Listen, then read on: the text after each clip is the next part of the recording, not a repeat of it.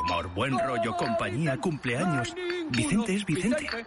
Nuestro Vicente, aquí en Radio Marca, el programa de Ortega. Sintoniza la pasión con las voces del deporte. Radio Marca.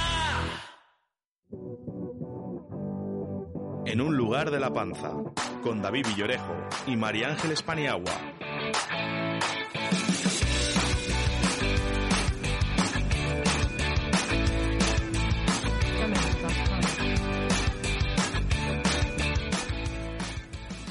Hola, muy buenas tardes. Aquí estamos un jueves más, Radio Marca Valladolid. Esto es En un lugar de la panza.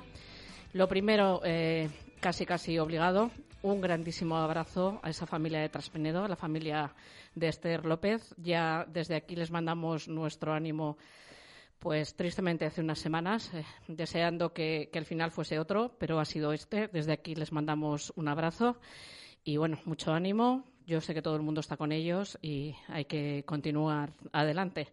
Buenas tardes, David. Hola, buenas tardes. Eh, me sumo a, ese abrazo a la familia de, Esther y, en general a, todo el pueblo de Traspinedo. Eh, ya solo nos queda pues confiar un poco que, todo se aclare como, es debido, porque, bueno, ya estamos un poquito también cansados de tantas noticias, eh, cambios en declaraciones, supuestos fallos en la investigación. Entonces, a ver si por fin ya se cierra eh, este, este mal trago y, y, y podemos respirar tranquilos. Eh, quiero mandar otro saludo eh, a nuestras invitadas de la pasada semana, a Eli y a, y a Margarita. Eh, la verdad que lo pasamos muy bien, como seguro lo que lo vamos a, a, pasar bien hoy. Además, tú y yo comimos al día siguiente, el viernes, en, en Gastrolava. Luego contamos un poquito cómo. Con Eli, sí, con, con, Eli. Y creo que hoy ha comido allí Margarita, si, si las informaciones que tengo no, no me fallan. Así que luego, luego lo contamos. Vamos ya eh, con los invitados de hoy. Decíamos la semana pasada eh, que queremos dedicar alguno de estos programas a locales eh, míticos de Valladolid que, que, aún están en activo. Y no podíamos empezar mejor porque hoy contamos con, con, uno que lleva nada menos que 160 años abierto. Estamos hablando del Café del Norte y hoy tenemos con nosotros a, a Fran y a Carlos. Buenas tardes, chicos. Buenas tardes. Hola, buenas tardes. Y eh, completa nuestro trío de invitados de hoy el coleccionista, escritor y artífice del grupo Valladolid Recuerdos e Infancias, Luis Posadas. Buenas tardes, Luis. Hola, buenas tardes. Bienvenidos.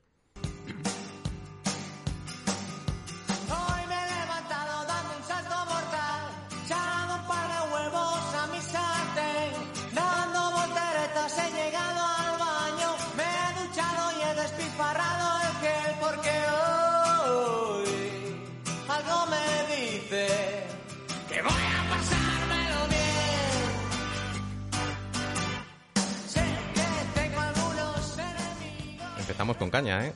A ver, las he puesto en orden así para que para que la más cañera fuese la primera, la primera porque hay que empezar, empezar así, rollo. hay que empezar así. Venga, adivina. Ver, y de paso adivino yo, porque no te creas que esta vez me lo sé muy bien.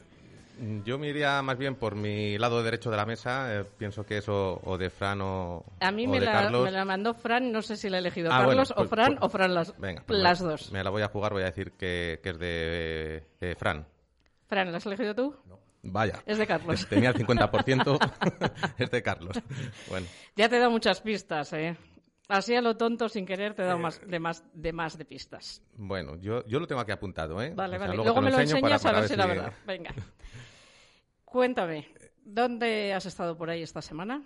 Esta semana, bueno, ahora comentamos lo de Gastrolava, pero yo he tenido un buen homenaje gastronómico este lunes. Eh, he estado en, en Lera, ese restaurante que tanto nos, nos mencionan aquí en el programa. ¿Por qué me miras así? Porque he pensado, todo el lunes no me ha hablado David por WhatsApp, ¿dónde estará? Y te vas a Lera sin permiso mío. Nada, sin permiso y sin avisar. Y sin- bueno, esto te lo apunto.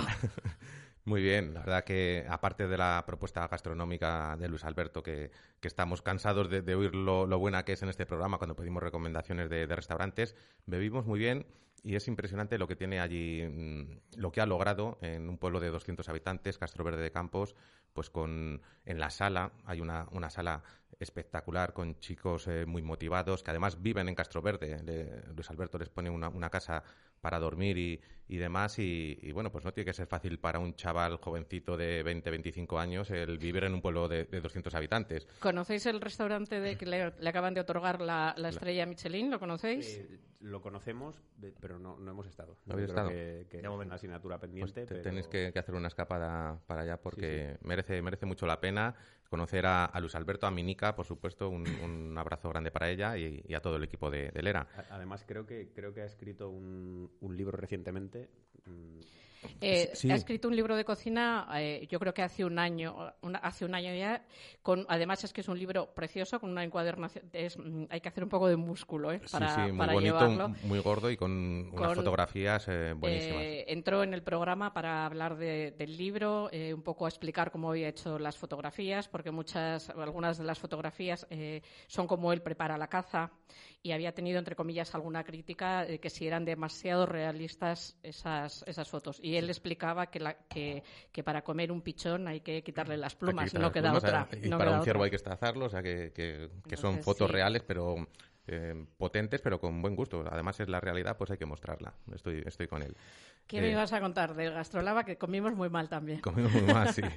Decías el otro día, preguntabas a, a Xavier Gutiérrez por teléfono qué había que hacer para que te quedase bien la bechamel de, de, las croquetas. Yo creo que también se lo podemos preguntar a, a Eli, a, Eli y, y, a Javier y a Nacho, sus cocineros, ¿no? Porque estaban... A mí que me enseñen a hacerla porque me sale mal.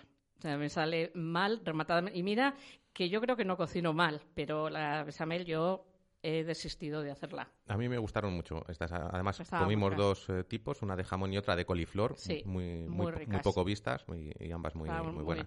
Yo ya dije en la mesa con los contertulios que teníamos, que teníamos unos contertulios de excepción, que a mí la de, la de coliflor me recordaba mucho a la menestra riojana que se hace toda la menestra rebozada y luego con una salsa. Y estaba a mi lado Carlos Moro y decía que efectivamente que a él le, recordaba mucho a, la menestra de La Rioja. Y, él va bastante por allí. Sí, sí, además yo voy a ir a verle dentro de poco allí. Y no, y no te lo contaré, no te lo contaré como me has hecho tú. Te vas a vengar. bueno, vamos a ponernos un poco serios y vamos a, a empezar con, con Fran y con Carlos. Eh, lo que hemos dicho nada más y nada menos, 160 años de un establecimiento que, aunque el principio no era de, vuestra familia, eh, vuestro abuelo lo cogió a partir de 1940 contarme qué responsabilidad, ¿no? Abrir todos los días, levantar todos los días la verja de un establecimiento con esos, con esos años encima. Me, Fran o Carlos, me da igual. Sí, bueno, cualquiera de los dos. Pues hombre, la responsabilidad eh, que desde niños nos enseñaron y mamamos, o sea que ni más ni menos. Lo fácil sería, pues, otras muchas cosas, pero nosotros estamos en, embarcados en este proyecto desde hace tiempo y, ahí estamos aguantando. Muy bonito. Eh, antes de venir al programa, he visto unos minutos de un corto que luego hablaremos del cine en, del cine en vuestro café un poco más adelante y sale un niño junto al abuelo. Quién es, eh, es, está en una está el abuelo y está el niño en la caja registradora. Quién es eres tú Carlos. Sí sí. Pues eh, yo recomiendo a todo el mundo que vea ese documental porque es historia pura de, Valladolid. Luego Luis nos contará otras cosas de Valladolid, pero, pero bueno, es, un, corto que hablaremos luego más adelante. Contar un poco a los oyentes de Radio Marca eh, cómo, cómo, pasa eh, el norte a vuestra familia o si queréis contar desde el principio la historia, como vosotros queráis. Sí, el, norte, el, origen del café del norte viene porque eh, con la llegada del ferrocarril a Valladolid, 1800 finales de 1850, pues hay más movilidad y bueno, pues la gente viaja más entre provincias. Y hubo un matrimonio que era el matrimonio Gómez Sigler, que, vinieron de, de, Cantabria, se establecieron en Valladolid y abrieron el café del norte y se llama café del norte porque ellos venían del norte de España, de ahí viene el nombre. Y luego, bueno, pues mm, esa primera época que, bueno, pues eh, lo regenta esta familia, eh, pasa la primera generación, creo que también en una segunda, y bueno, llega el año 1940 y por las noticias que tenemos, bueno, pues eh, ya los nietos, pues cada uno tenía un interés, unos hacían una, hacían una cosa, otros se dedicaban profesionalmente a otras, y bueno, pues decidieron traspasarlo. Y y mi abuelo, que no estaba en Valladolid, eh, a través de un anuncio del norte de Castilla, eh, bueno, pues leyó que se traspasa un negocio que, bueno, pues tenía mucho futuro, en la época de la posguerra y tal, y él se pensaba que, una, que era una fábrica de harinas. Entonces se desplazó, él estaba en Gijón, se desplaza hasta Valladolid y se da cuenta de que era una cafetería, pero no se echa para atrás, ve que puede ser una buena oportunidad y se embarca en el proyecto. Y ese fue el inicio de, de esta segunda etapa que bueno, pues hace dos o tres años ya podemos decir que, que es más nuestro que suyo, porque les, les, les, hemos superado un poco en cuanto a años de gerencia del establecimiento. O sea, ya podemos decir que es más de nuestra familia que de la suya, aunque siempre nosotros, eh, tanto en nuestra página web como cuando bueno, pues nos preguntan por ello, siempre aludimos a, a ellos porque obviamente sin ellos no existiría. Uh -huh. y, y, bueno, pues eh, en 1940... ¿Y, ¿Y, sabes, perdona Carlos, sí. por, por qué tu abuelo pensaba que era una fábrica de harinas en lugar de...? Pues porque él, él en la posguerra mmm, eh, estuvo trabajando en Gullón y, y bueno, pues mmm, se hizo a la idea, no sé por qué, igual influenciado un poco por, por, por bueno, pues igual en esa época eh, los negocios relacionados con la alimentación o en la época de la posguerra, del racionamiento y tal, pues podía tener un poco más de tirón. Entonces, bueno, pues se, se, hizo idea a que podía ser una fábrica de harinas, pero tampoco sé muy bien por qué. Yo creo que un poco por eso, porque venía de, del mundo de las galletas, de la alimentación. Sí, y que en esa época era, claro. era, lógico, vamos. Sí, uh -huh. sí, sí, sí. Y, y, bueno, pues eh, eh, también es muy importante el, el, la labor de mi padre, porque siempre ha estado, bueno, de nuestro padre, perdón, que siempre, está, siempre, está, siempre ha estado en, eh, bueno, pues al lado de mi abuelo, de nuestro abuelo, y, y bueno, pues eh, gracias al trabajo de ellos nos, nos lleva a nuestras manos y bueno, pues en 2011 le dimos un, un nuevo empujón. Y, y, bueno, pues tenemos en, entre nuestras manos el, el café del norte del siglo XXI. Eh, se abrió el primer. A ver, porque yo con esto me hago un poco de lío. Estaba sí. en la calle Santiago número 5. Sí. Y ahora está en, en, la Plaza Mayor número 11, que yo investigando un poco me he encontrado con una curiosidad que no sabía, que es que eh, donde está antes se llamaba la Acera de San Francisco. Uh -huh. Número 27. Sí. Pues, eh, pero el local estaba unido, o sea, entrabas por uno y salías por el otro. Sí, eh, hubo una época que sí, pero cortita. Pero primitivamente sí que es verdad que era calle Santiago. Después se unió y si llegas, hay un callejón, si conocéis, callejón de Tornero, justo muy pequeñito al lado, pues ahí, ahí había como un intercomunicador y se pasaba de un local a otro. Duró muy poquito, creo que un año, o sea, muy poquito tiempo, y ya después cerró el de Calle Santiago, que fue Armería Sum, si no recuerdo mal, que ahora es la farmacia Pastor, uh -huh. y se quedó con el local de la plaza, que era en principio el más comercial o el más, eh, donde más futuro veía él. Uh -huh. Porque, claro, hubo una época de, pues, si ahora tiene 500 metros cuadrados, pues multiplícale por dos. Era un local casi, pues bueno, brutal. Entonces, al final sí que hubo una época en la que coexistieron los dos, los dos locales. Eh, después de vuestro abuelo, eh, pasa vuestro padre, Fernando. Eh, me hace gracia que el abuelo no quería que se cambiasen las cosas, que no, que no, no quería que se mantuviesen. ¿Por qué? Pues porque él al final eh, eh, era su casa. Entonces, a una persona, y es obviamente hay que respetarlo, al final él fue el que cogió las riendas eh, y, y, bueno, pues él siempre decía que, que bueno, mientras. Que lo que funciona, que se quede como está. Sí. Y, y, bueno, pues eh, nosotros eh, siempre hemos apoyado ese, ese pensamiento y, y, bueno, pues eh, de hecho respetamos mucho. Lo habéis respetado porque, de hecho, la, la, gran reforma, que hablaremos luego de ella, la hicisteis, él falleció en 2008 y la habéis Eso hecho es. en el 2010, un poco para respetar esa idea que tenía vuestro abuelo de que las cosas se mantuviesen como, como estaban. Eso es. Y luego, bueno, pues obviamente al final eh, no, no ya es una cuestión estética o no, que hay, hay gente que todavía nos dice, es que lo habéis estropeado.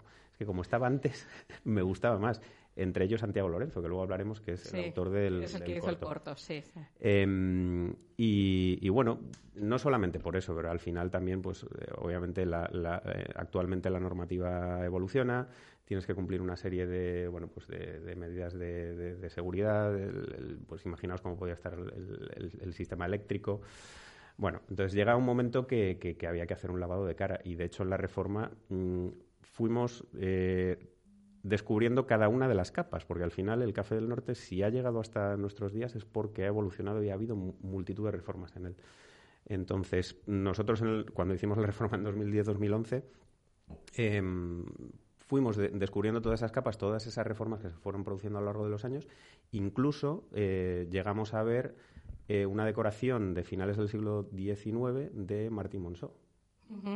Que mm, a finales del siglo XIX, una de las reformas que hubo en, los primeros, en la primera época, en los primeros años de la primera época, eh, pues se le encargó a Martín Monso y, aparecieron. Aparecieron, está datado y, eso apareció. Luis, ¿cuántas fotografías del, norte has encontrado cuando, o no has encontrado muchas, o, sale de refilón?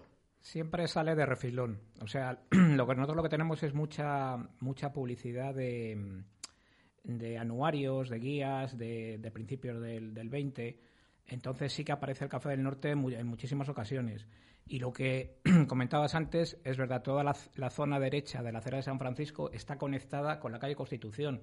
O sea, eh, incluso ahí tenemos el ejemplo del, del, Zorrilla, ¿no? que llega a la otra parte. Entonces, toda esa zona de ahí, de torneros, lo que tú has dicho, está conectado, estaba conectado. Ahora yo no sé las reformas que habéis hecho o cómo ha quedado, pero hubo un tiempo que toda la parte de la acera de San Francisco tenía entresijos, vericuetos, atajos que llegaban a, la calle. esa, callecita, pero sí que es verdad que hay un patio interior que está un edificio que da de, enfrente del corte inglés, vamos, del corte inglés al nuestro y hay un patio de luces. Hay un patio de luces, claro. O sea que sí está conectado, claro. sí, de la zona de la esfera, de lo que fue el edificio de la esfera también, de Constitución. Claro. Pero ¿te refieres, Luis, a, vericuetos en, el sentido de calles o locales privados que comunican con el otro lado? No, no. Eh, la acera de San Francisco, lo que, has dicho tú antes, eh, que ahora todo el mundo le dice que es la Plaza Mayor, ¿no? Era acera de San Francisco. Eh, no tenía nada que. o sea, estaba encastrado, diríamos, en, la Plaza Mayor, pero era la acera de San Francisco. yo tengo multitud de postales donde, donde no aparece Plaza Mayor designado, ¿no? Es acera de San Francisco. Y ya te digo, toda esa zona de ahí Claro, me imagino que con el tiempo, pues eh, eh, las comunidades de vecinos, las obras y tal, pues todo eso se uniría, ¿no? Ah. por ejemplo, en Pasión. No, no, que no te quiero cortar. A ver, que se llama Cera de San Francisco porque ahí estaba eh, el, convento. El, convento. de San Francisco. y, luego las, las huertas del convento llegaban casi hasta, hasta Menéndez Pelayo, llegaban muy atrás. Entonces, pues algunas cosas todavía se, se conservan. Es que todo lo, todas las ciudades, lo que te decía antes en el coche, ¿no? las ciudades tienen sus secretos y, los secretos cada vez son más secretos porque, porque nadie se preocupa de, de la investigación ni de, ni, de, ni de retornar ni de retornar el pasado, ¿no? Entonces, por ejemplo, en Pasión también tienes uno, también hay varios, varios, eh, al principio antes de llegar a lo que es la confitería Cubero y toda esa zona, también hay, ahí está, sí, los callejones. Toda esa zona también está comunicada. Todos esos secretos que, mencionas de, las ciudades, eh, en este caso de Valladolid, eh, los plasmas en, en, tu página de, Facebook. Yo soy seguidor de ella sin, sin conocerte, te acabo de conocer ahora no, mismo. No, comentas nada porque no te veo por ahí. No, soy, hago de vieja del visillo. Yo la, veo, pero no, no escribo. ¿Cuál es esa zona, Luis, de, de Valladolid, después de todas las fotografías que han llegado a tus manos y que has publicado, que te hubiese gustado conocerla tal y como era? Si te pudieses eh, quedar con una, ¿cuál echarías más de menos de verla como fue en su día? Hay muchísimas zonas que, me hubiera gustado verlas, pero lo que te comentaba antes también, la zona del Paseo de Zorrilla mm, era una zona que estaba plagada de, palacetes, de casas enormes, de, que todo eso, desgraciadamente, cuando llegó el ladrillo en los años 50 se derribó porque había que construir, había que ampliar las avenidas, había que modernizar, entre comillas, la ciudad. Esa zona me hubiera gustado conocerla porque porque eso prácticamente en el Paseo de Zorrilla no queda, no queda nada de, de lo que fue el Valladolid, incluso de posguerra, ¿no? Eh, no queda prácticamente nada. Muy poco. Eh, estamos hablando aquí de las fotografías que has encontrado y de tu página de Facebook, pero cuéntanos cómo llegan esas fotografías a ti, cómo empiezas a recopilarlas, cómo las vas consiguiendo. Yo, soy anticuario, me dedico a las antigüedades. Entonces, siempre que nos llamaban de alguna casa para comprar muebles o para comprar otras cosas, yo siempre me quedaba con las postales y las, y las fotos de Valladolid. Eh, poco a poco se fue haciendo un fondo enorme. Eh, yo tendré, tendremos ahora entre postales, documentos, fotografías, pues a lo mejor como 25 o 30 mil piezas o más. No, es que no lo sabemos, es una cosa ya que hace tiempo que nos superó. Y entonces así nos, fuimos haciendo y llegó el año 2015 y, y dijimos, vamos a hacer, había mucha gente interesada en, veíamos en otros grupos de, fotos antiguas y decidimos eh, hacer este baile de recuerdos de infancia y sobre todo no queríamos las fotos perfectas. O sea, vosotros, la zona vuestra del Café del Norte, hay unas fotos de, de, Lauren, del fotógrafo de Isabel II, que estuvo en Valladolid, que son absolutamente perfectas. Nosotros no buscábamos la perfección de la foto. No, hombre, por supuesto que nos gustaban las fotos de Lauren o de Clifford, ¿no? De los fotógrafos ingleses que, que pasaron por Valladolid. Pero nos gustaba sobre todo mm, la evocación.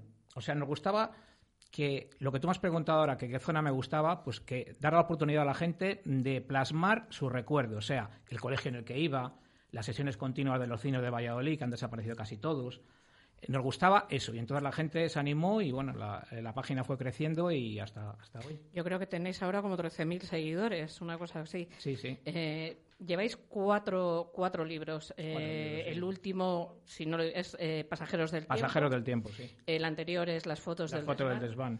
Eh, uno de ellos, o lo- todos, no lo sé, van acompañados de un, de un pequeño relato o de un relato. Eh, es eh, igual que en la página, o sea, nosotros eh, ya te vuelvo a decir que mm, nos gustaba la historia de la ciudad, la historia de la ciudad nos gusta, y, pero no somos historiadores, o sea, mm, vale, podemos saber más o menos lo que ocurrió, saber lo que tú has comentado antes de la llegada de, de por qué la calle 20 de febrero se llama 20 de febrero, porque es cuando llega el, ferrocarril a la ciudad, ¿no? Ese día es cuando se inaugura la estación y todo eso, eso lo sabemos. Pero lo que queríamos era sobre todo la evocación, la evocación de- de la gente. Y entonces sí, eh, solemos meter una entradilla eh, en la cual la gente evoca de una manera poética o no poética o sus recuerdos como, la como buenamente puedan. Y parece ser que la gente, pues, la... nosotros pensábamos que los textos, la verdad, que no, no se leían, pero sí que se lee, sí, sí que... Esto es como, como en Facebook que dicen, no, pon solo imagen que si no, no te siguen. No, aquí Hombre, hay, hay mucha gente que sí que efectivamente, porque incluso pone, yo qué sé, eh, calle, a que estamos con 20 de febrero, calle 20 de febrero, a ver si la adivináis, ¿no? Nosotros no Sí. ponemos el nombre, ¿no? O sí lo ponemos ya, porque ya...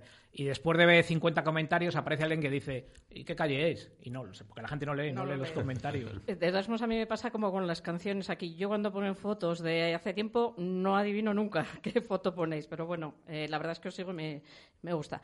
Vamos a volver un poco con, con vosotros porque eh, he leído que cuando erais pequeños vuestro abuelo os daba unas bandejas pequeñas y a los habituales, a los eh, os dejaba que fueseis a recoger los cafés y demás. Mm, La cantidad de gente que ha tenido que pasar por, por la terraza del norte, conocido, no conocido, gente famosa, gente. eh, yo quiero que me digáis cada uno un personaje, sea famoso o no sea famoso, que porque era porque fuese habitual, que os llamaba la atención de la terraza de, vuestro abuelo cuando vosotros erais pequeños o cuando erais adolescentes. Eh, puede ser un personaje o puede ser, bueno, pues esta persona no es conocida, pero era habitual y a mí me llamaba la atención por tal o cual cosa. ¿Qué persona hay que esté relacionada? Sí, o, o costumbres de una persona concreta eh, tomando tenía- el, el vermú que, que- que estamos cansados de... No de- sé, de yo, más que. Yo me acuerdo mucho del personal, de los camareros que había cuando éramos pequeños. O sea, más, o sea, muchos clientes, pero sobre todo el personal que ha ido pasando y que seguimos teniendo en estadillos que tenía mi abuelo. O sea, de- muchas veces viene gente, pues mi abuelo, mi primo trabajó aquí hace 40 años. Efectivamente vas a tal y te aparece porque mi abuelo a mano lo tiene en, en- en libros que tenemos guardados donde pone fecha de incorporación, nombre tal. Y yo me acuerdo de muchos, pues, eh, yo qué sé, desde los encargados Pepe, eh, es que hay 200.000 que siguen pasando a veces ya más mayores y te saludan, hablas con ellos, entonces... Y seguramente gente que se jubiló allí. Sí. O sea, que, que- que ahora quizás eso es más raro, el, una persona que- Nosotros, que, que mira, dedica ahora, toda- curiosidad, dentro de un año se jubilará nuestro encargado que empezó con 15 años con nosotros Fíjate. y va a jubilarse 49 años después.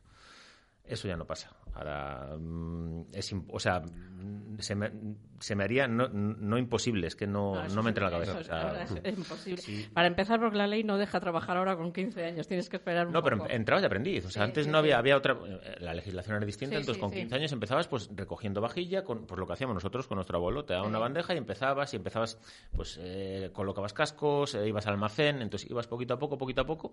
Y como empezó Antonio, que es nuestro encargado, y ahora es nuestro encargado. O sea, fue pasando por todas las etapas eh, y ahora se jubilará dentro de un año, creo que es, o un poquito No, menos. No, un año, menos de un año. Pues igual le tenemos que traer cuando se jubile y que nos cuente anécdotas, porque él tendrá muchas también, tendrá Pues- muchísimas. Pues decírselo, porque además teníamos pendiente también a...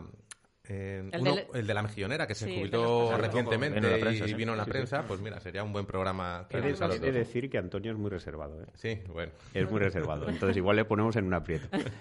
Yo coincido con, coincido con mi hermano Fran y, y nos acordamos sobre todo de, de todos los compañeros que han pasado y bueno, pero mm, según estaba hablando me, me he acordado de un cliente eh, que sigue, sigue, sigue yendo al, al café todas las tardes. Ha habido ahora la época del confinamiento. Javi.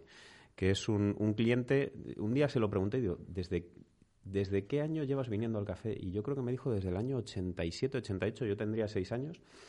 Y es un, y es un cliente que está mm, una hora, hora y media lleva su papel y todos los días hace un dibujo que dibuja, además lo hace a, bolígrafo y tenemos guardados muchísimos desde hace muchos años y, y, es un espectáculo verle dibujar. Y va todas las tardes, está una hora, hora y media, hace su dibujo, se va, toma un café y se va.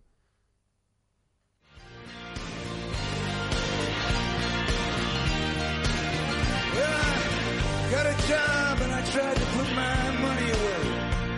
But I had debts that no honest man could pay. So I drew what I had from a central trust. And I bought me and my baby two tickets on that Coast City bus. Everything dies, baby, that's a fact. But maybe everything that dies someday comes back. Put your makeup on.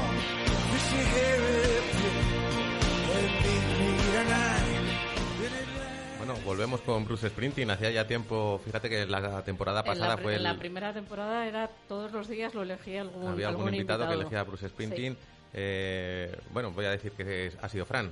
Tampoco. ¿Tampoco? Pero vamos, pero vamos, a ver, si me acaba de preguntar ahora mismo delante de ti que si era la suya y le he dicho que sí. No se entera. ¿Ves? Por mirar a Sara. Estoy mirando, mirando a Sara de frente. Bueno, la, semana pasada eh, contábamos nuestra intención de, traer aquí al programa a locales, míticos que siguen en, activo, y como es el caso del Café del Norte, y mencionábamos uno eh, que sin ser aún mítico sí que se ha establecido en el local de uno que, lo fue, como es la, cervecería El Huevo de la calle Paraíso. Eh, creo que tenemos al teléfono a Isma de Cerveza Milana. Isma, buenas tardes. Hola, buenas tardes. Hoy, hoy sí. Hoy sí, hoy sí. ¿eh? La semana pasada te, escapaste, pero... estás ahora levantando los brazos como diciendo, lo he conseguido, lo he conseguido. buenas tardes, Me disculpo, ¿eh? buenas tardes. Isma, eh, cuéntanos en líneas generales eh, qué pretendéis desde Cerveza Milana eh, con este nuevo local y cómo os lanzáis a esta nueva aventura. Bueno, a ver, eh, este nuevo local eh, creo que responde un poco a las necesidades que hemos ido viendo en, el local anterior que teníamos en la misma calle, cuatro números más en dirección al clínico, y, que no era otra cosa que, acompañar a las cervezas que, servimos, que en muchos casos pues son cervezas potentes y en formato pinta, pues de algo de comida. Entonces, eh, el local nuevo al que nos hemos venido es un local que ya tiene una carta creo que muy interesante, o por lo menos así lo hemos pretendido, y la gente puede tomar sus cervezas y a la vez maridarlas o acompañarlas simplemente, sin ser tan pretenciosos, pues de un plato, de, de unos fish and chips o de cualquiera de las, de las cosas que tenemos. Y por otro lado, pues tiene terraza. Eh, el, patio del pasaje, pues es eh, un patio muy agradable para primavera-verano y después de todo lo que hemos vivido con la pandemia, pues se nos hacía imprescindible contar con un local que también tuviera esta opción de exterior. Hombre, yo me imagino que, el cambio ha sido pues, muy a favor. Eh, Brewer estaba muy bien, pero claro, era, pequeñito. Aquí tenéis metros cuadrados, entrada por dos calles y, lo que dices tú, ese patio que, tiene mucho encanto, ¿verdad? Sí, a ver, hoy, es, hoy es básico el tema de, tener algo con, pues, donde corre aire, eh, pues ha, cobrado mucha importancia por, la propia pandemia, ¿no? Y Brewer, aunque tenía su encanto, porque era una tabernita así de corte muy inglés y, con cierto romanticismo, pues bueno, se quedaba pequeño, eh, no ofrecía esa posibilidad de, una cocina y aparte pues no tenía terraza. Entonces, eh, creo que el conjunto eh, es más grande, es más amplio, cabe más personas y estamos encantados con, la que ha sido un poco la acogida, ¿no? Estos llevamos mes y medio y bueno, creo que algún algún nostálgico hay del antiguo Brewer, pero en general la gente aprecia lo que lo que hay ahora. Seguro que sí. Decíamos el, el jueves pasado, eh, Isma, que eh, viendo la programación que anunciáis en redes sociales, eh, teníais previsto un, un, no sé cómo se pronuncia, Biarmut. es un, un pero con, cerveza. Con, cerveza lo han hecho para mí. Con, el vermut. Y, y, veo que esta, este fin de semana también contáis con programación viernes, sábado y domingo. Háblanos un poquito de, de esas acciones que lleváis a cabo. Sí, a ver, eh, cada día de la semana hemos intentado, nosotros abrimos de, viernes, de miércoles a domingo, perdón, eh, y cada día de la semana hemos intentado pues que tenga un aliciente, ¿no? Para venir a tomarse una pinta. En los miércoles, eh, todas las cervezas que tenemos en cámara, más allá de los 14 grifos de cerveza que tenemos distintos, hay una cámara muy, muy nutrida de botellas y latas. Entonces, todos los miércoles la gente puede comprar una botella, una lata, tomarse allí, pues un euro más barata, ¿no? Los jueves pasa lo mismo, los famosos jueves de pintas, que llevamos muchos años con ellos, pues la gente hace lo mismo, pero con su pinta de cerveza. Hoy, por ejemplo. Los viernes vamos a irnos a catas, vamos a hacer, a hacer distintas propuestas de catas temáticas, catas a ciegas, catas donde va a venir también cerveceros de otras provincias a explicar un poco sus cervezas y nosotros vamos a proponer un maridaje eh, con esas cervezas, ¿no? Entonces, para, para toda gente que, que no tenga plan de viernes y, sepa que nosotros pues siempre vamos a proponer estas cositas, jugando mucho con los sellos locales, con tierra de sabor, eh, pues bueno, pues va a poder tener un plan, básicamente. Y luego sábados y domingos abrimos todo el día, ¿eh? mañana eh, y luego por la tarde-noche. Y entonces los sábados tenemos un menú que, que cambia con cierta regularidad. Eh, este, este, sábado, por ejemplo, es un menú internacional donde hay ensalada griega, hay ramen y hay fajitas. Y los domingos tenemos arroz con bogavante como propuesta. Entonces, bueno, es, es eh, tener siempre un motivo como para, como para llamar a la gente e invitarle a acercarse. Eh, toda esa propuesta gastronómica, las catas que, dices de, los viernes, el, el menú internacional, el, el, arroz de los domingos, para eso hay que contar en, en cocina con, decíamos hace dos fines de semana, eh, dos jueves, que, que teníais ya a un crack de la cocina. Vamos a seguir manteniendo en, secreto, vamos a dejar la, incertidumbre de quién es y, la gente que quiera eh, conocerlo, pues que se pase por allí a tomar una pinta. Pero adelanto, eh, Isma, que tenéis también un formato de, de bocadillos, algo que yo personalmente echo de menos en muchos establecimientos, un, bocadillo con un buen pan, eh, sin adelantar mucho. Ya quedaremos un día y, nos lo cuentas aquí en los micros, pero ¿cuál es el bocadillo de esa carta que, a ti hasta ahora más te ha gustado? Mm, a ver, te diría, en, mi caso concreto me ha gustado mucho el de arroz beef, porque es muy, es, muy fresco y es un, es un bocata donde tienes eh, diferentes matices, eh, desde la carne al pepino, a la salsa que le acompaña. Es, es, probablemente el bocata que más se ha vendido y el que más está gustando. Pero vamos, tienes desde perdiz con mayonesa de lima o calamares con alioli de maracuyá. Y aunque no se pueda adelantar mucho, es que no me aguanto, pero pan serna de Montemayor de Pililla, pues bueno, esa mezcla ahí ah, algo bueno tiene que salir de todo eso. Bien, bien, bien. Lo que decía, un buen pan es imprescindible para, para un buen bocadillo. Si no, ya le puedes meter dentro lo, que quieras, que, no hay manera.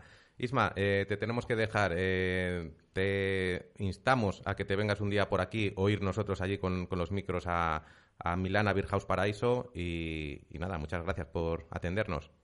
Oye, encantado de, la invitación. Yo voy cuando queráis y aquí las puertas las tenéis abiertas. O sea que ya encontraremos la forma, ¿eh? Muchas gracias, Isma. Hasta luego. Un abrazo muy grande. Hasta luego. ¿Gastronomía y literatura en un solo libro? Así es el nuevo libro de relatos de En un lugar de la panza. 23 relatos cortos, incluidos los ganadores de 2021, que este año vienen acompañados de una guía con más de 100 restaurantes de Castilla y León, Asturias y Cantabria, recomendados por su especialidad más notable. Literatura y buena gastronomía en un auténtico libro para el viajero gastrónomo. Tercera edición ya a la venta en la tienda online de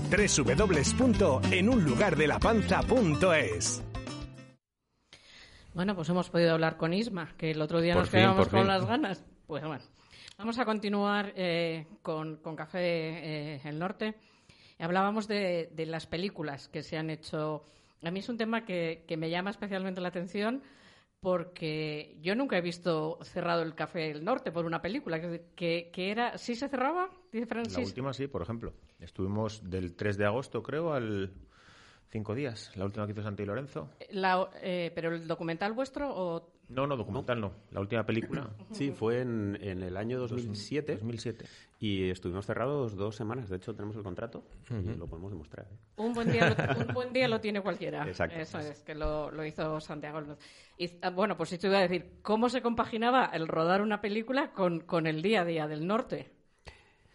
Hombre, la película de Santi al final pues eh, tuvimos que cerrar eh, porque el rodaje es que, eh, bueno, de hecho cambiaron completamente el, mobiliario de sitio, incluso añadieron elementos nuevos que mantuvimos luego antes de la reforma.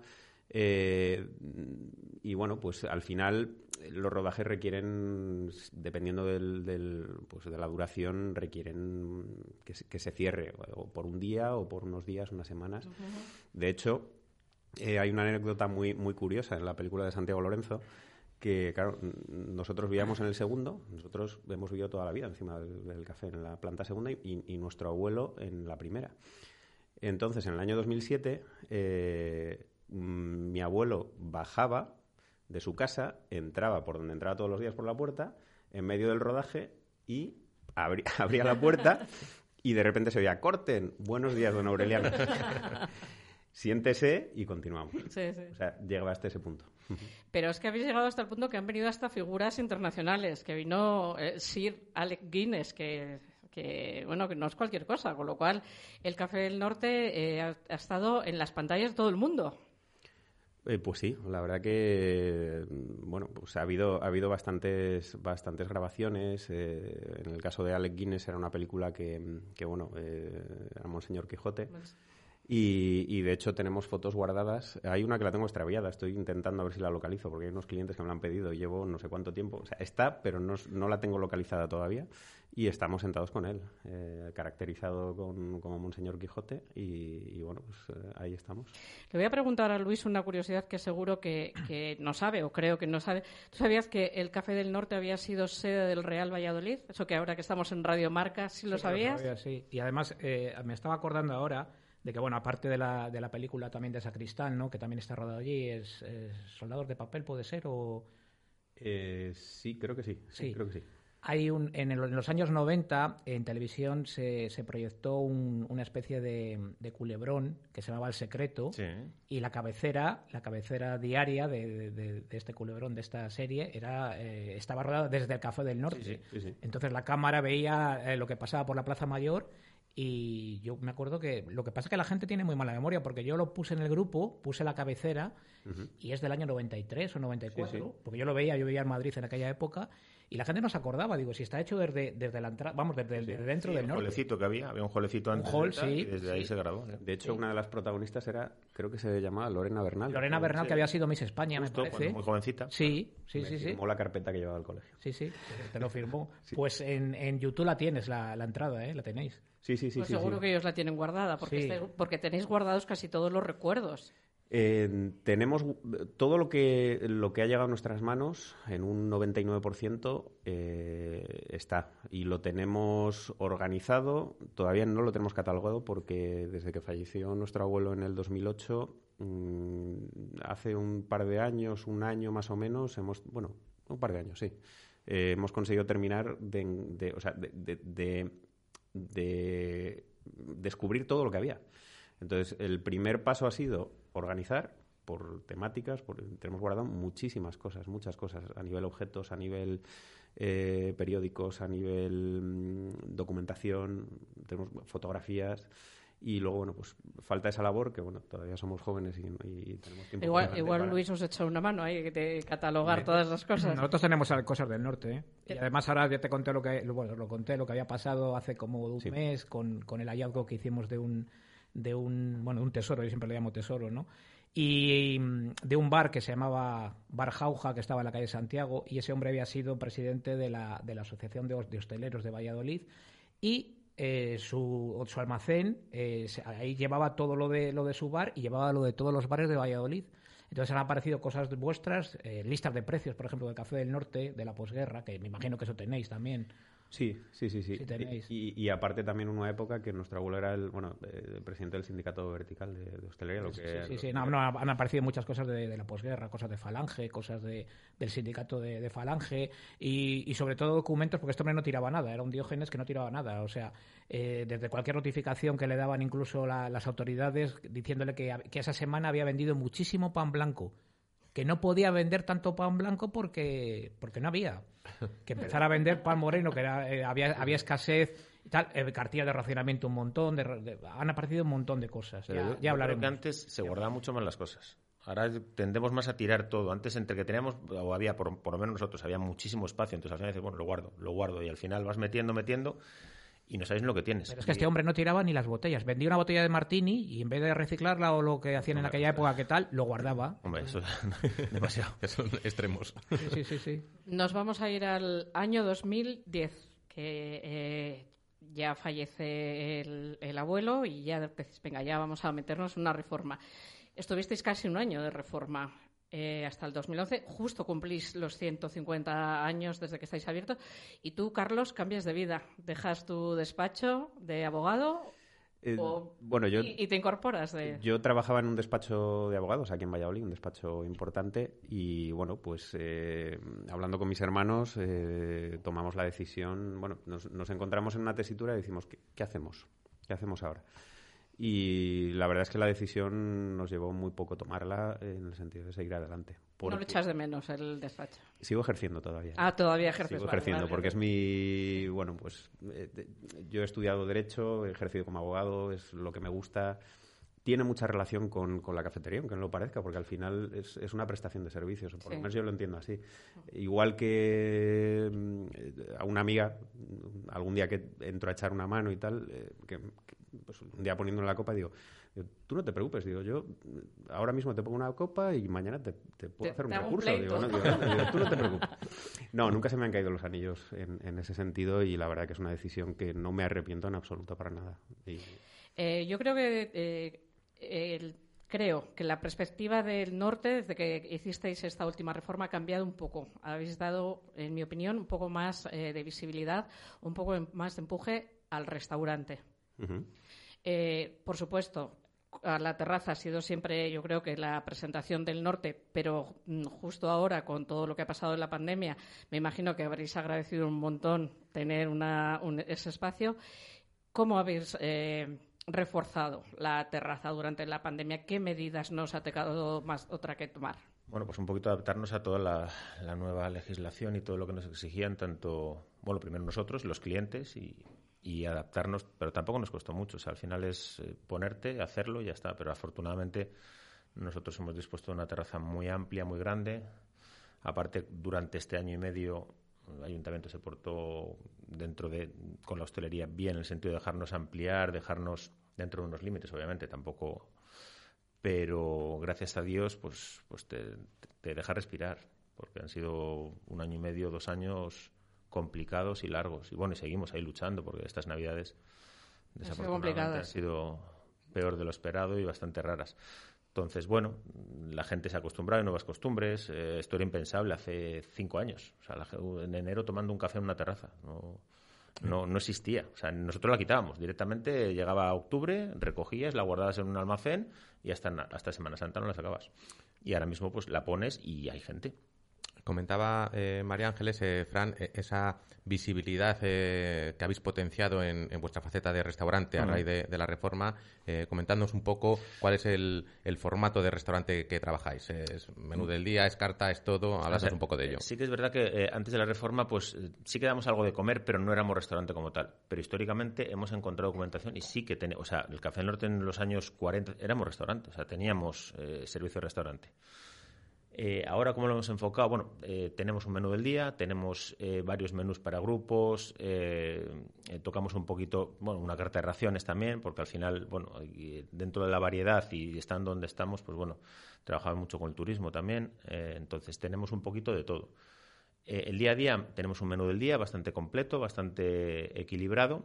Hemos ido reduciendo muchos platos. Empezamos con menús muy amplios. Poquito a poco hemos ido reduciendo más calidad, m- más eh, menos platos para poder rotarlo mucho más todo. Y lo que funciona y la gente pide más, me imagino. ¿no? Nosotros sí nos hemos eh, centrado más en eso. Entonces, al final, pues la gente que, que viene, viene mucho a, a- a los menús que tenemos. ¿Cuál es eh, de esos menús o de esa carta ese plato, digamos, estrella? Decir, eh, si pasa al Café del Norte hay que probar sí o sí esto. Fin de semana, arroz con bogavante. Viernes noche, sábado y domingo, arroz con bogavante yo creo que es lo que más pide, pide la gente. Y después del, del menú ejecutivo, que es el de día, eh, hay un plato que no hemos cambiado, que es lo, lo hemos ido variando y según la temporada, pero vamos, eh, todas las parrilladas de verduras, eh, las carnes, o sea, al final cualquier cosa. Pero si hay algo tal, arroz con bogavante. Eh, estando en un sitio tan emblemático como la Plaza Mayor, ¿ofrecéis algún día cocido? Los jueves. ¿Los jueves tenéis cocido? Los jueves. Pues vamos a poner una canción y vamos a, a conectar con una persona que, que sabe bastante de, de cocidos. Puede que me deje llevar, puede que levante la voz, puede que me arranque sin más. A ver qué me dice después. quiero ser tu perro fiel, esclavo sin rechistar, que luego me desato y verás. A ver qué me dice después, oh payaso, y me tiembla los pies. Todo a su lado me dice que estoy de colorío, me empiezo a besar.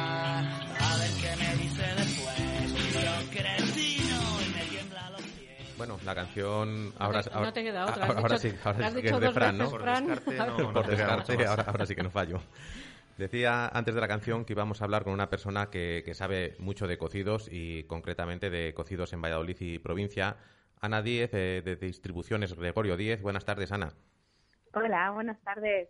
Estaba preguntando justo antes de, llamarte a, nuestros amigos del Café del Norte eh, aquí presentes si, daban cocido algún día de la semana y nos han dicho que, los jueves. Eh, me imagino, eh, Ana, que esta guía de los cocidos de Gregorio Díez es la actividad eh, gastronómica más consolidada de las que lleváis a cabo a, lo largo del año desde la distribuidora. Pues sí, efectivamente, la verdad es que es nuestra nuestra actividad estrella, nuestra nuestra publicación estrella, digamos, porque nos la piden todos los años. Eh, antes de que la saquemos ya nos están nos la están reclamando. ¿Cuándo vais a sacar la guía de cocidos? Mira, la, la tengo aquí delante porque justo antes de venir a la radio me he tomado una caña aquí donde nuestros vecinos de, la fundición y, y la he cogido de allí. Eh, cuéntanos dónde se puede eh, encontrar esta guía en papel.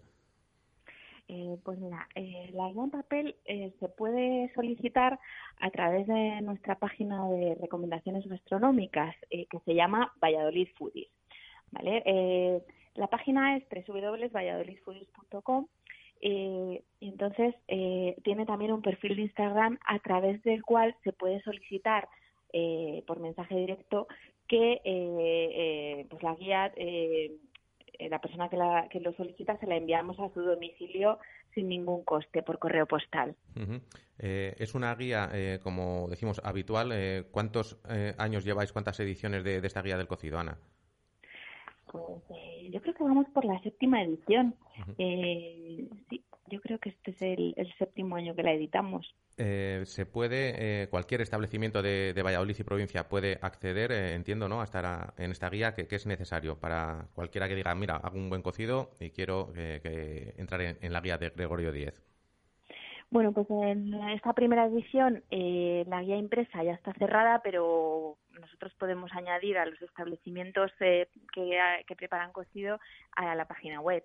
Eh, añadimos además eh, pues los días de la semana que se prepara, el, el precio que incluye y a, y en- a través de la página eh, se puede geolocalizar los establecimientos y después para futuras ediciones pues ya se, se incorporarían los nuevos en la, en la nueva guía. El, día eh, que prepara cocido cada establecimiento yo creo que es, es algo muy importante porque además eh, los tenéis eh, todos los días de la semana. Yo creo que lo más difícil de encontrar es un cocido en, fin de semana, ¿no? Sábados y domingos es siempre... A mí mucha gente me escribe, oye David, ¿dónde puedo comer un cocido en sábado o, o en domingo? Quizás es el, el punto que falta de rellenar aquí en Valladolid en, en este aspecto. Sí, es verdad que el cocido suele concentrarse más eh, A diario. en, de lunes a diario, sí, pero también hay muchos establecimientos que lo hacen por encargo, entonces en la guía también lo hemos recogido y se puede llamar para encargar y ahí el fin de semana pues pues tendría tendría opciones para, para comer un cocido en, en grupo. Eh, ¿Tiene eh, qué meses eh, abarca eh, esta, esta iniciativa? Eh, ¿Tiene principio y fin o más o menos cuando empieza el buen tiempo o, o cómo lo...? Pues a ver, nosotros eh, lo que decimos es que es una guía válida eh, hasta que termine el frío, ¿vale? Entonces, como cada año es diferente, eh, porque depende de- del tiempo que, que venga un poco de la climatología, pues, pues lo hemos definido así. Es una guía que, que dura todo el año, pero bueno, la temporada de cocidos pues es cuando hace frío en Valladolid, realmente. Eh, y cuando empiece a hacer ese buen tiempo, ¿tenéis eh, pensado alguna iniciativa nueva? ¿Alguna ruta diferente a la, a la del cocido? Pues nosotros en Valladolid Food siempre estamos pensando eh, actividades que puedan interesar al consumidor, actividades gastronómicas. La próxima que vamos a lanzar es una guía de tapas emblemáticas de Valladolid, las tapas eh, míticas eh, que no, no tienes que perderte en Valladolid. Y hace poco también hemos lanzado una guía para disfrutar del vino, con los lugares que, sirven el vino a la temperatura adecuada, en una vajilla adecuada. Pues, eh, pues Ana, si, si te parece, te llamaremos cuando saquéis eh, esa nueva guía de, de las tapas que, que no hay que perderse en Valladolid. Animamos a nuestros amigos de Café del Norte y a todos los que pasan por el programa a, a- a- a pensar una o, o hacer la que ya te tienen consolidada. Y, y nada, volvemos a hablar cuando te apetezca, Ana. Fenomenal, pues os contaré las novedades que, que tenga dentro de poco. Muchas gracias. Gracias, Ana. Gracias a vosotros. Hasta luego.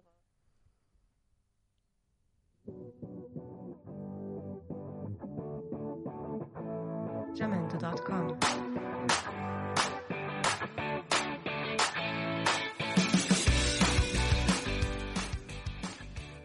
Bueno, pues animamos a todo el mundo que coma cocido. A mí me encanta. Estamos en tiempo de ello, Eh, además eh, tiempo ahora se agradece mucho.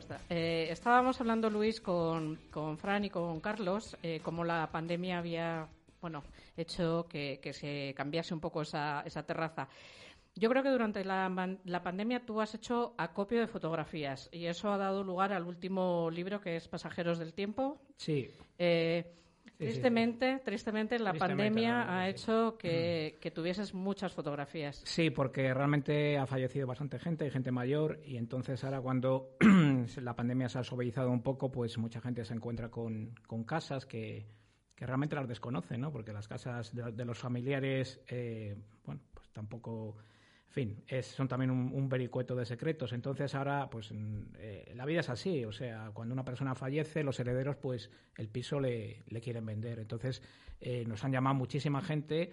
Oye, que hemos encontrado estas fotos que tenía mi abuelo, estas las tenía mi padre. Mira, tengo unas fotos de cuando hizo la mili en tal, o mi abuelo estuvo en el frente de- del Jarama, o estuvo en el frente de Madrid. Hemos encontrado muchas cosas de la guerra civil y parte, el- por lo menos el 50% del último, del último libro, de Pasajeros del Tiempo, ha sido con fotos de provenientes de, de esta desgracia que, que nos ha pasado. Hay en ese libro una fotografía de dos niños de 1918 que tienen en la mano una mascarilla. Es que por eso se llama Pasajeros del Tiempo.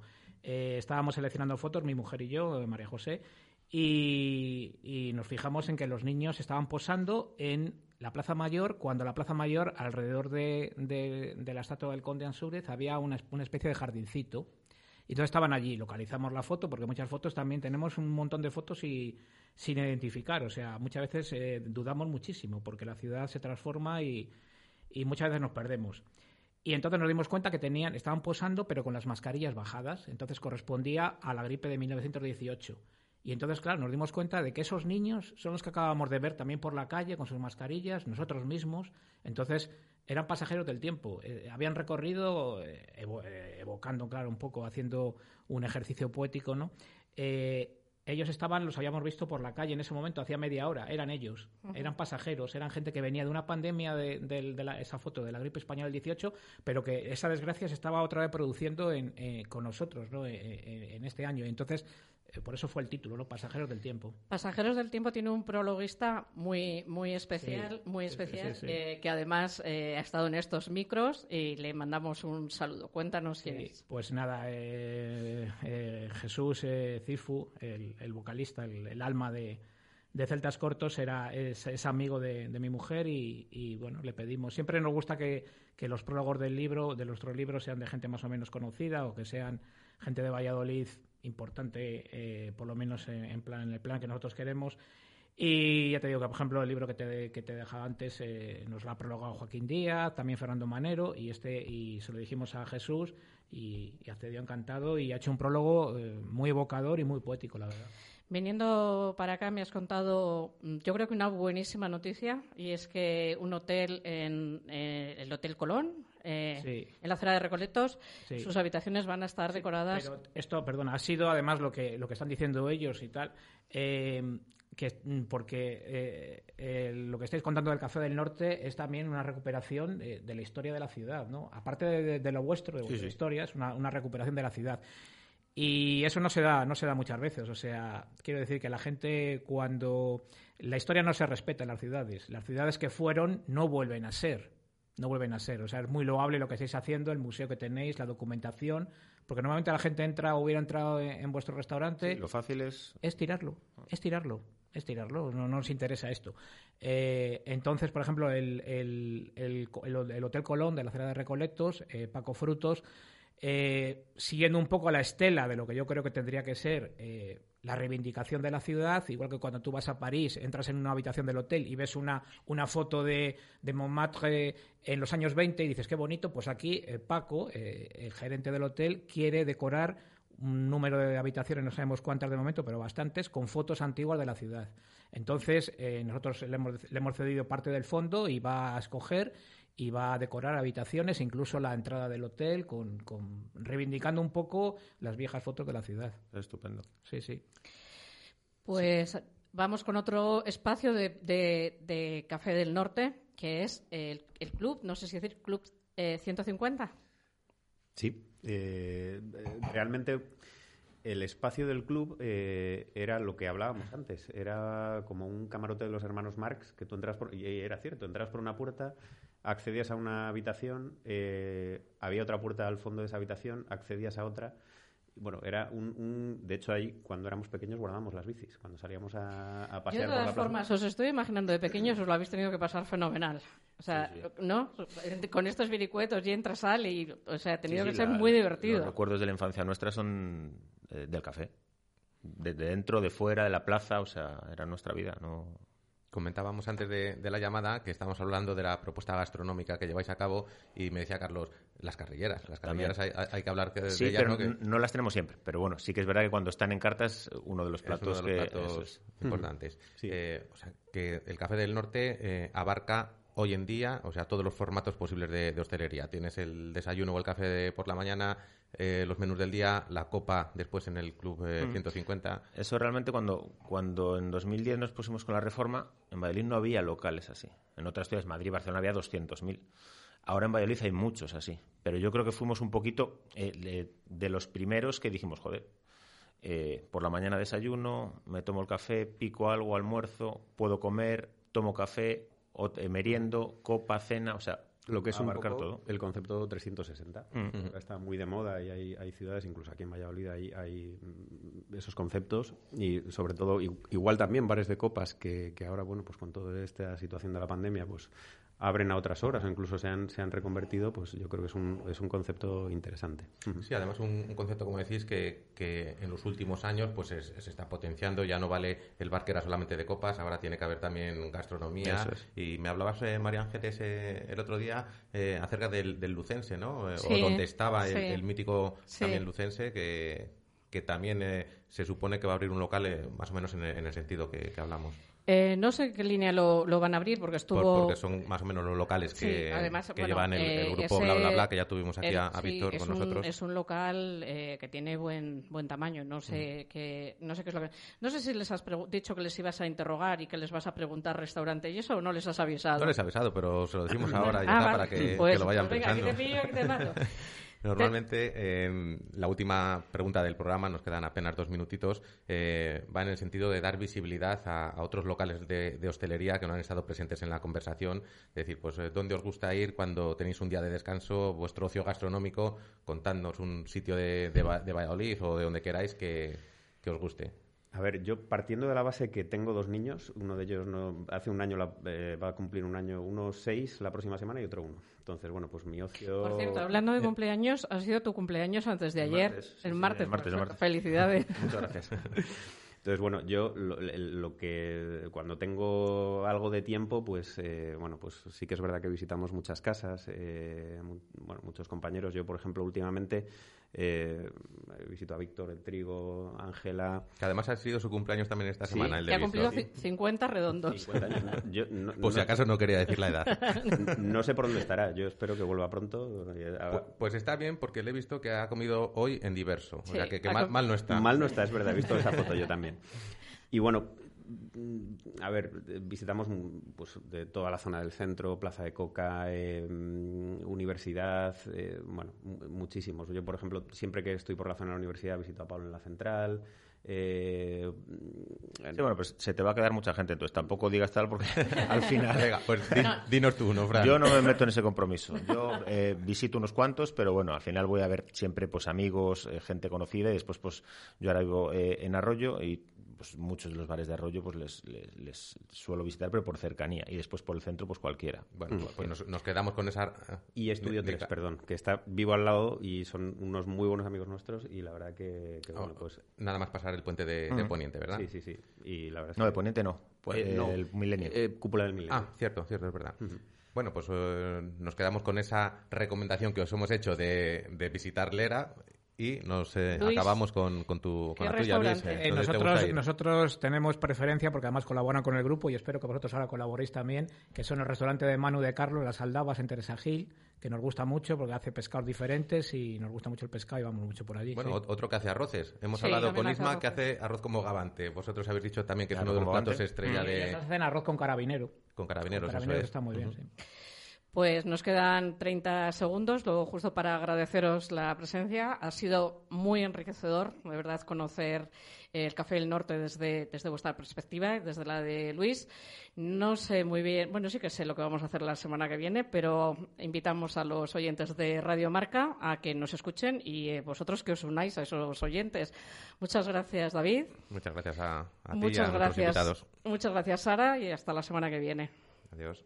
Hasta luego.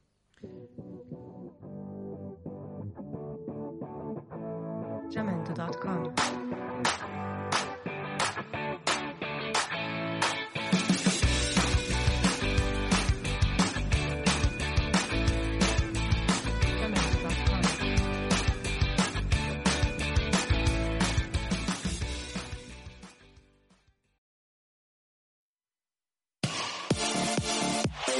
Radio Marca, el deporte que se vive.